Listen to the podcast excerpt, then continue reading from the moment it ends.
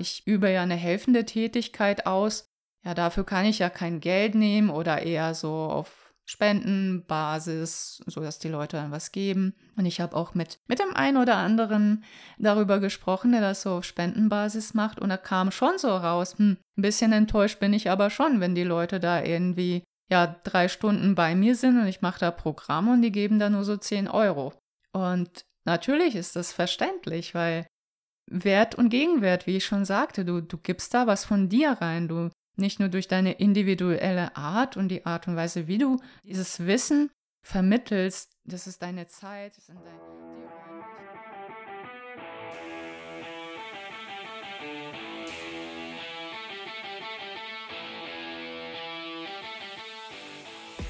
Ein herzliches Moin Moin aus Hamburg. So cool, dass du hier bist zum Podcast Reiki Deep Dive. Hier bist du absolut richtig, wenn du Lust hast, Energiearbeit auf eine neue, frische und intuitive Art kennenzulernen. Mein Name ist Maja Damkowatz. Ich bin Reiki-Meisterin und Lehrerin. In diesem Podcast teile ich mit dir meinen Weg der Heilung und lasse dich teilhaben an außergewöhnlichen Reiki-Erlebnissen. Dies ist dein Podcast, um dich wieder mit dir selbst zu verbinden und dein inneres Licht zum Leuchten zu bringen. So schön, dass du hier bist. Let's go! Hallöchen und so schön, dass du heute dabei bist. Ich habe heute ein ganz besonderes Thema mitgebracht. Das liebe Thema Geld. Ein kleiner Disclaimer vorweg. Also diese Podcast-Folge könnte ein wenig triggern. wenn es darum geht, um Spiritualität und Geld. Ich spreche heute über meine persönlichen Erfahrungen und Beobachtungen, was ich so über die Jahre wahrgenommen habe zu diesem Thema, was für Glaubenssätze in der Reiki-Szene so kursieren und welche Glaubenssätze ich so hatte zum Thema Geld, was das mit mir gemacht hat, äh, was es mit meiner Selbstständigkeit damals gemacht hatte und ja, wie ich das geschafft habe, auch meine Glaubenssätze rund um das Thema Geld zu verändern, neue, schöne Glaubenssätze ähm, zu entwickeln, beziehungsweise mich dafür zu entscheiden und was auch das mit mir gemacht hat.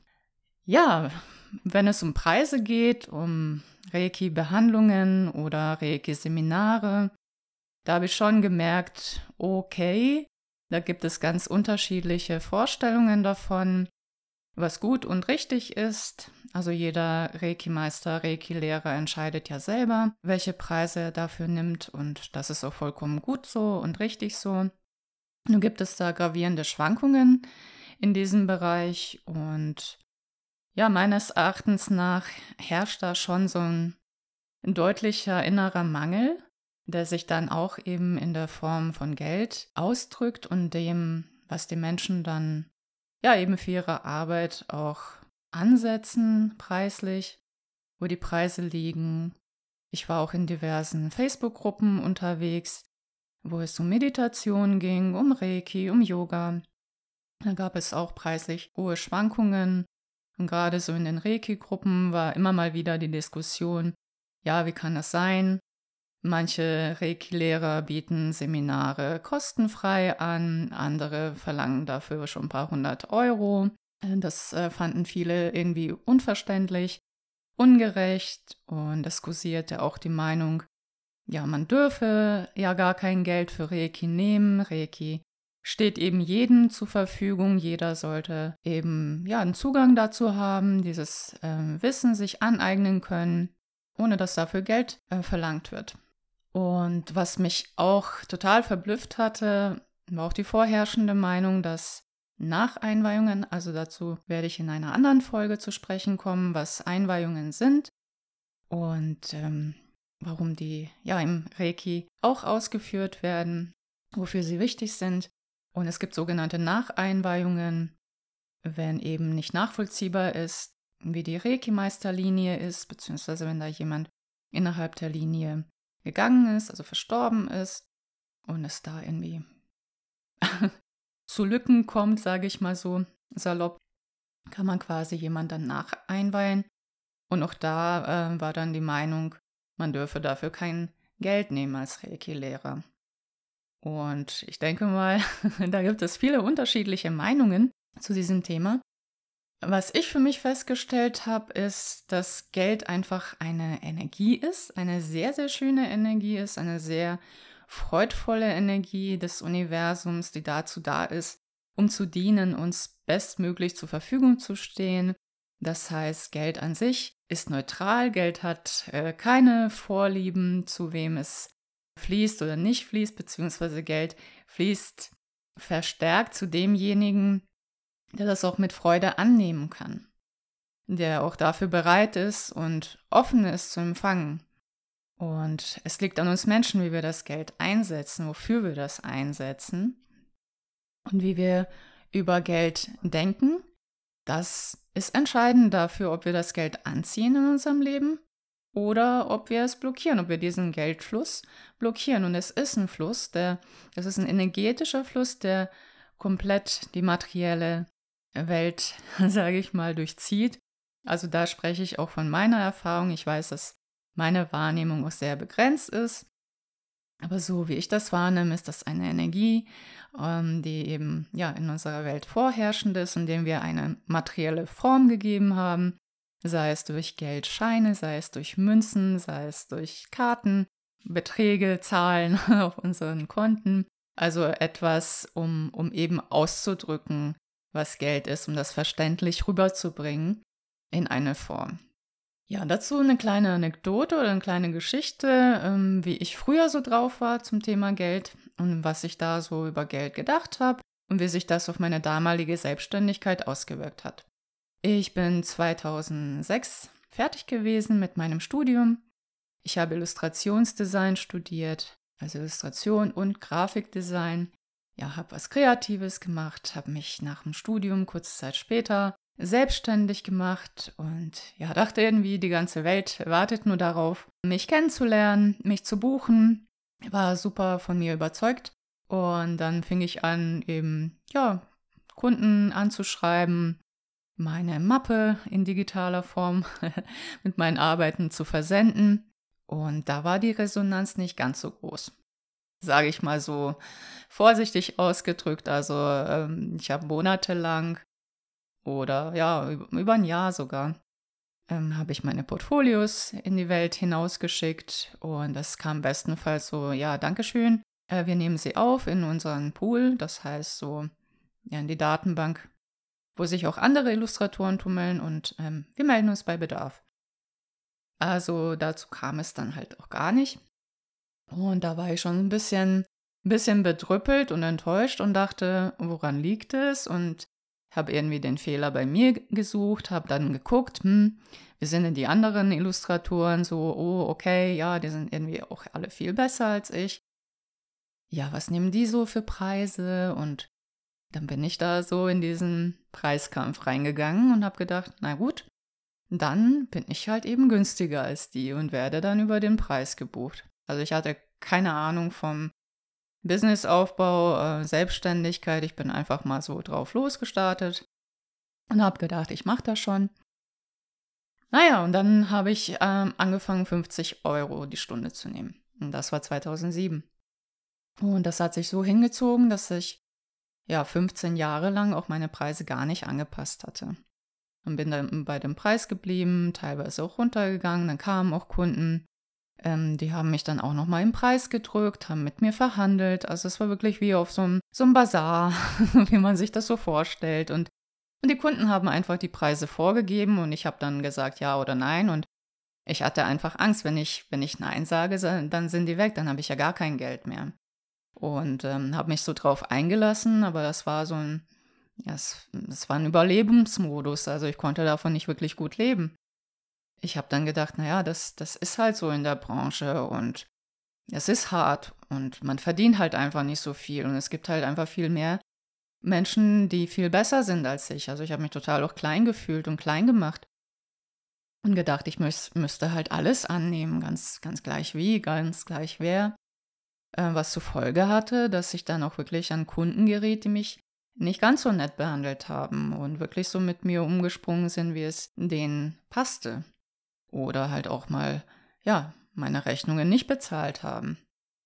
Das auch nicht eingesehen haben zu bezahlen.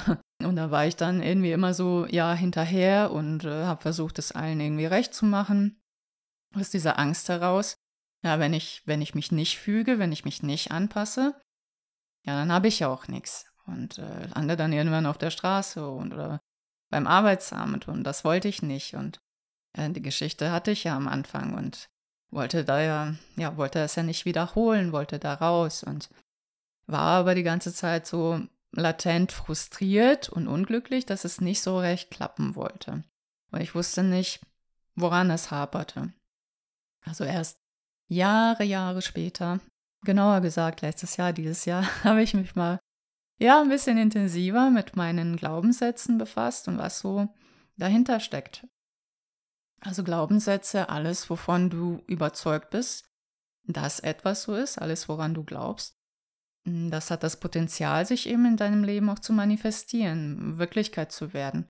Alles, woran du glaubst, ja, dann wirst du halt im Leben Beweise dafür bekommen, beziehungsweise diese Beweise im Außen sehen, die sagen, ja, das stimmt, das, was ich glaube, das ist, das ist so.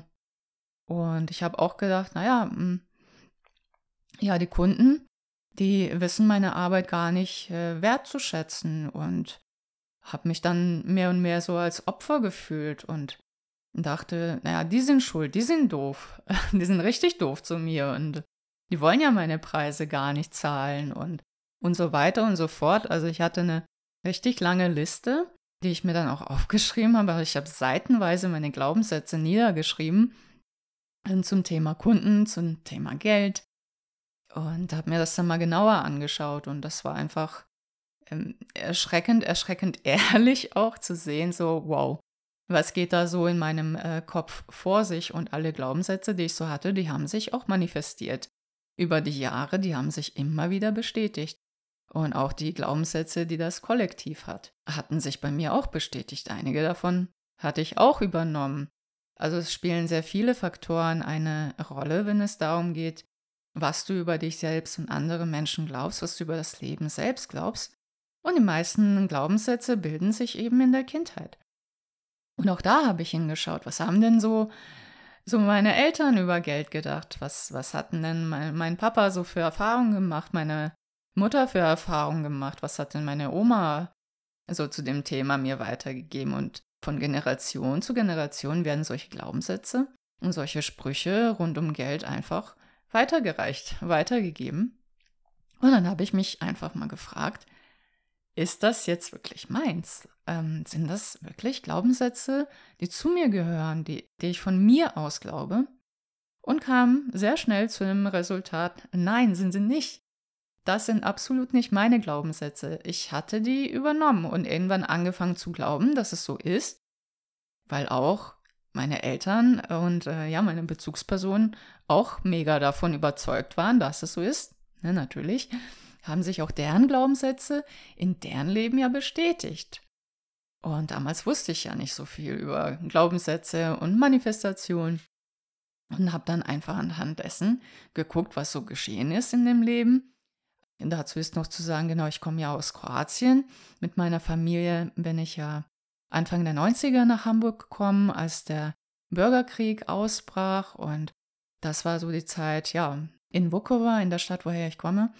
Da ging es los. Das war die erste Stadt, die richtig unter Beschuss war.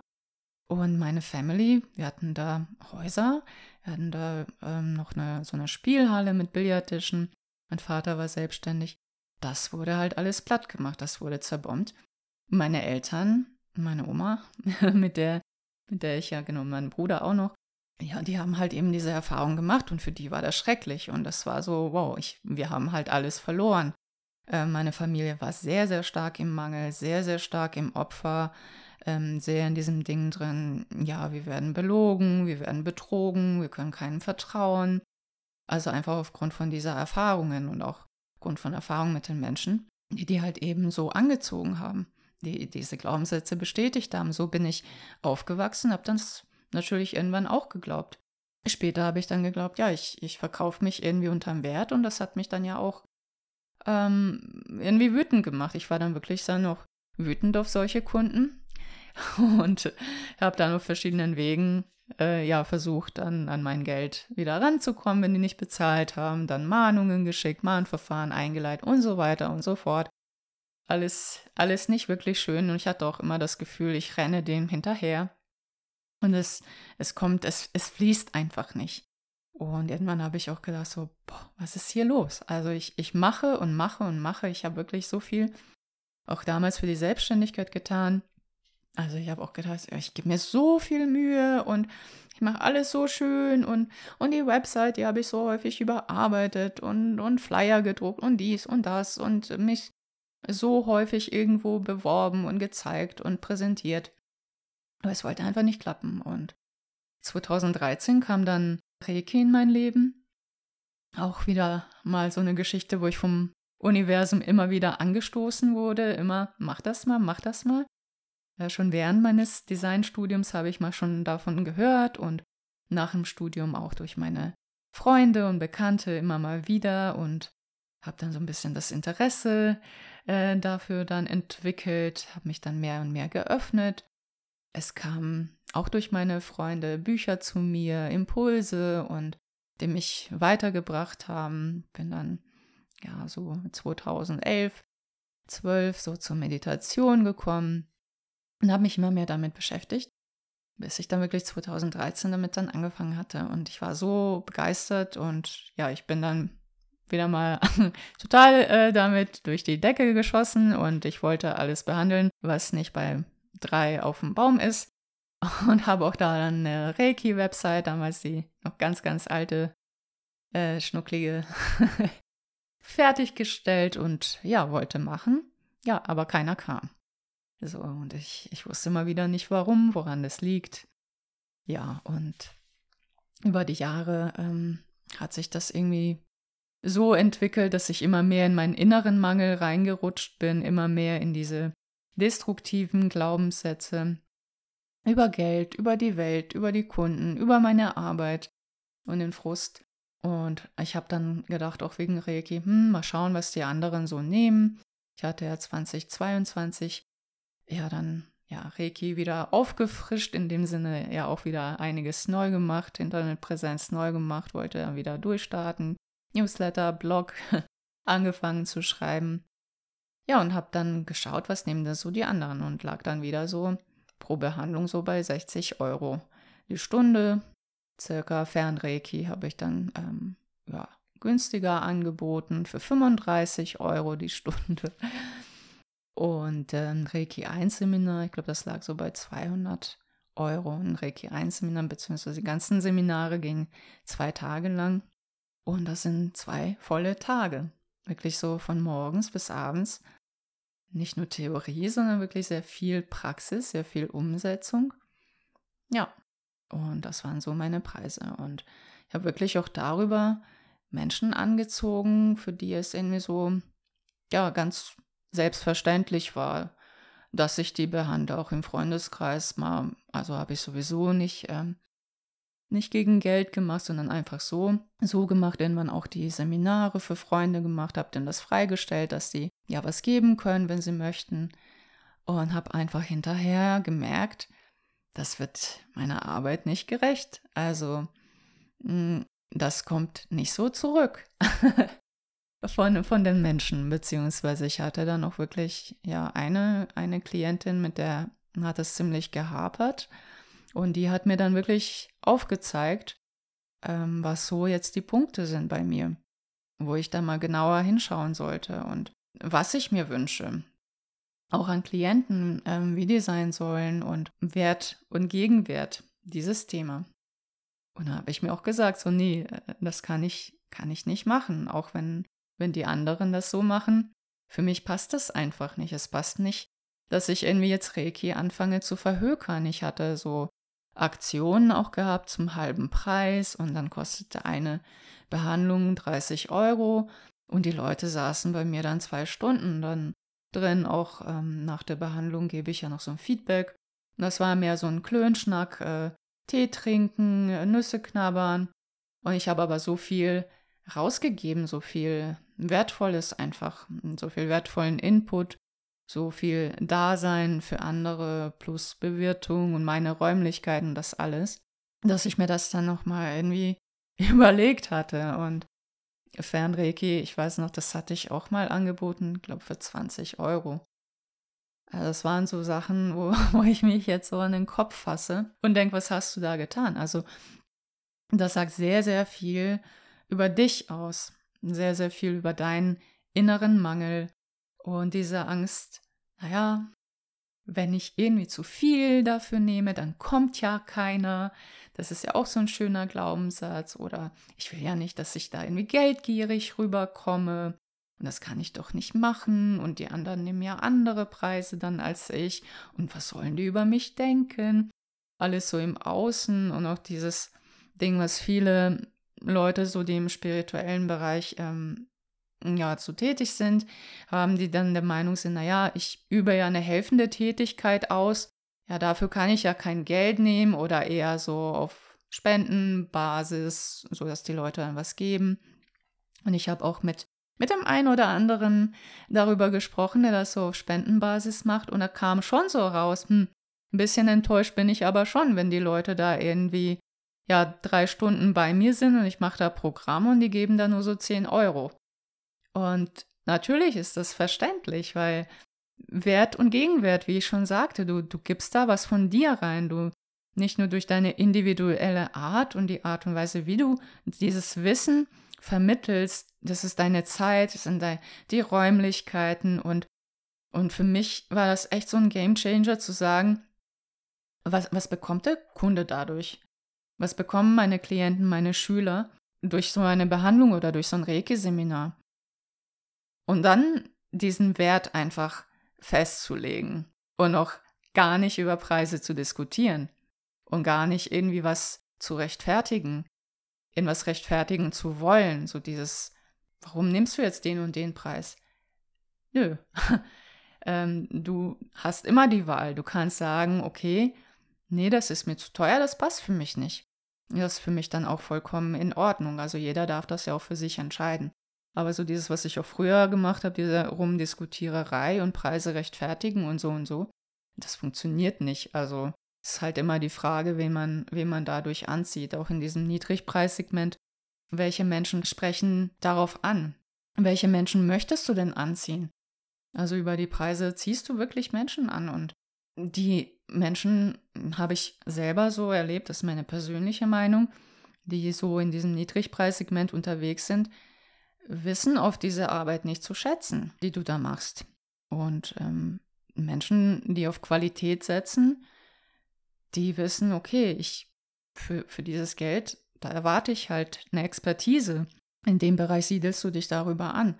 Dann bekommst du eben auch Menschen vom Universum geschickt, für die das wichtig ist, die deine Arbeit wirklich wollen, die dir zuhören, äh, die dich wertschätzen, die deine Rechnungen sofort bezahlen.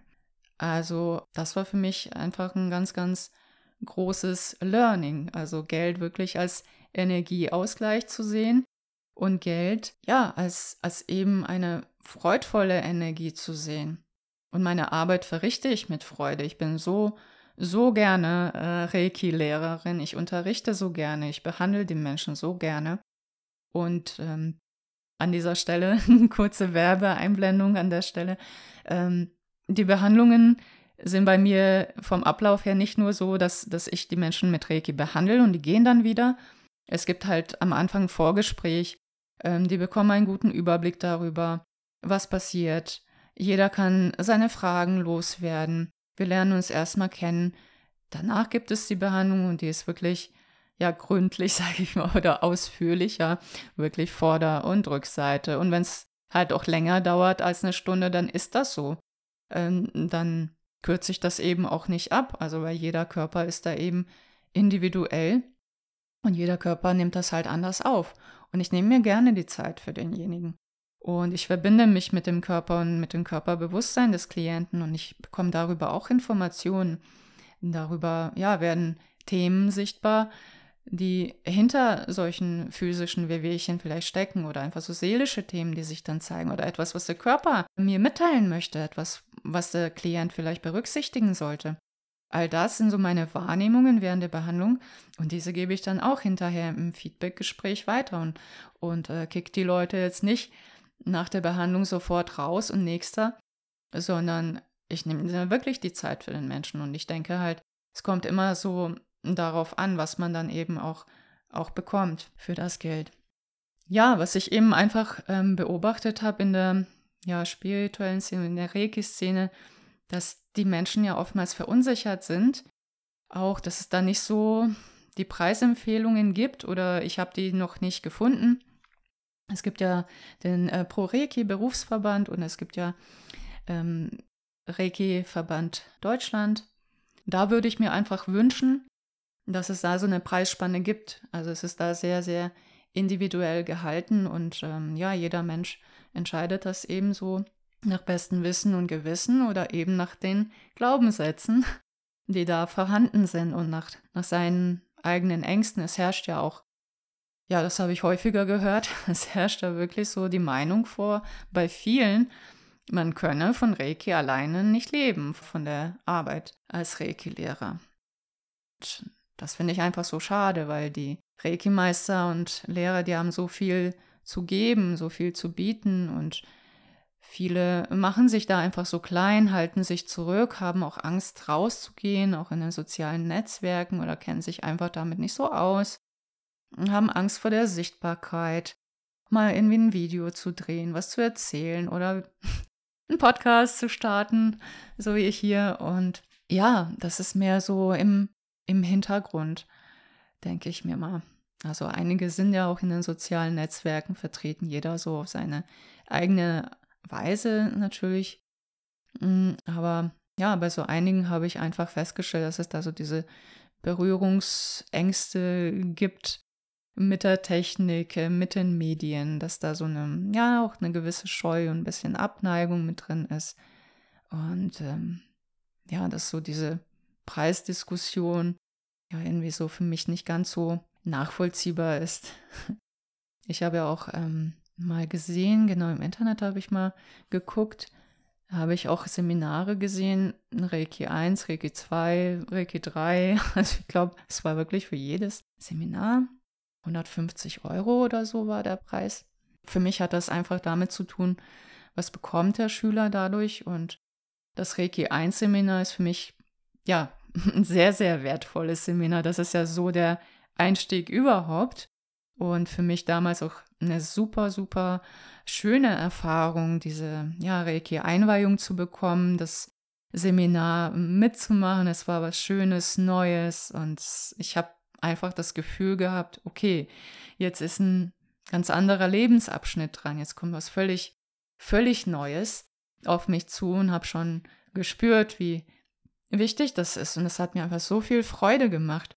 Und äh, diese Gabe dann nutzen zu können, die, sich selber die Hände aufzulegen und ja selber runterzukommen, zu entspannen. Und ich habe auch bei mir, darauf werde ich auch in einer anderen Folge genauer eingehen, äh, haben sich körperlich bei mir auch Verbesserungen dadurch eingestellt. Natürlich jetzt nicht sofort, aber über, über die regelmäßige Praxis und über die Jahre hinweg. Und ich möchte es einfach nicht missen. Und dann denke ich, ja, das ist sowas Schönes und Wertvolles und das möchte ich auch vermitteln.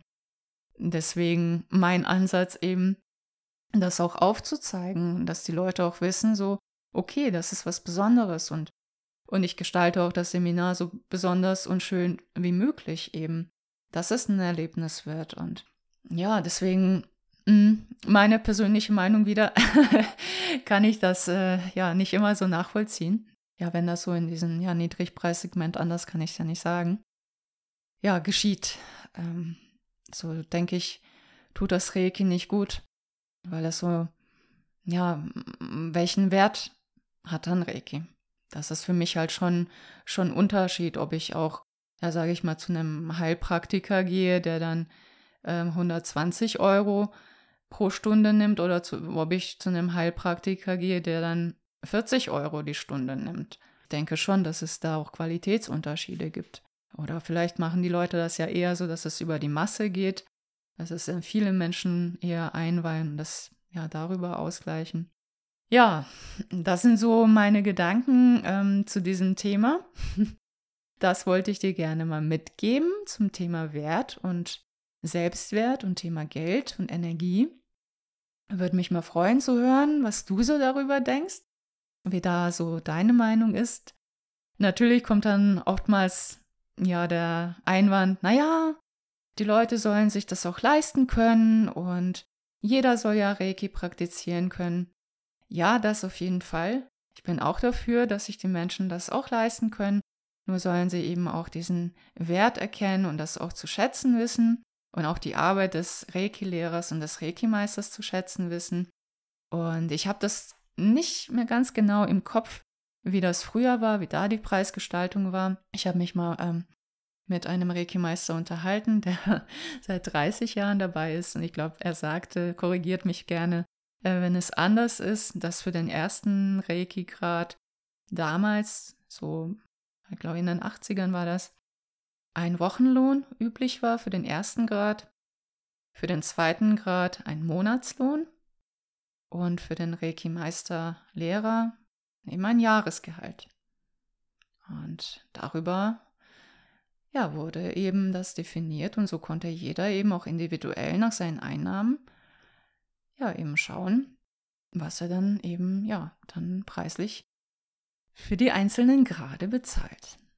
So, dann hoffe ich, du hast mal einen guten Überblick bekommen über Reiki und Preise. Und ja, wenn du dich jetzt mal ähm, getriggert fühlst, dann schau dir gerne deine Glaubenssätze dazu an.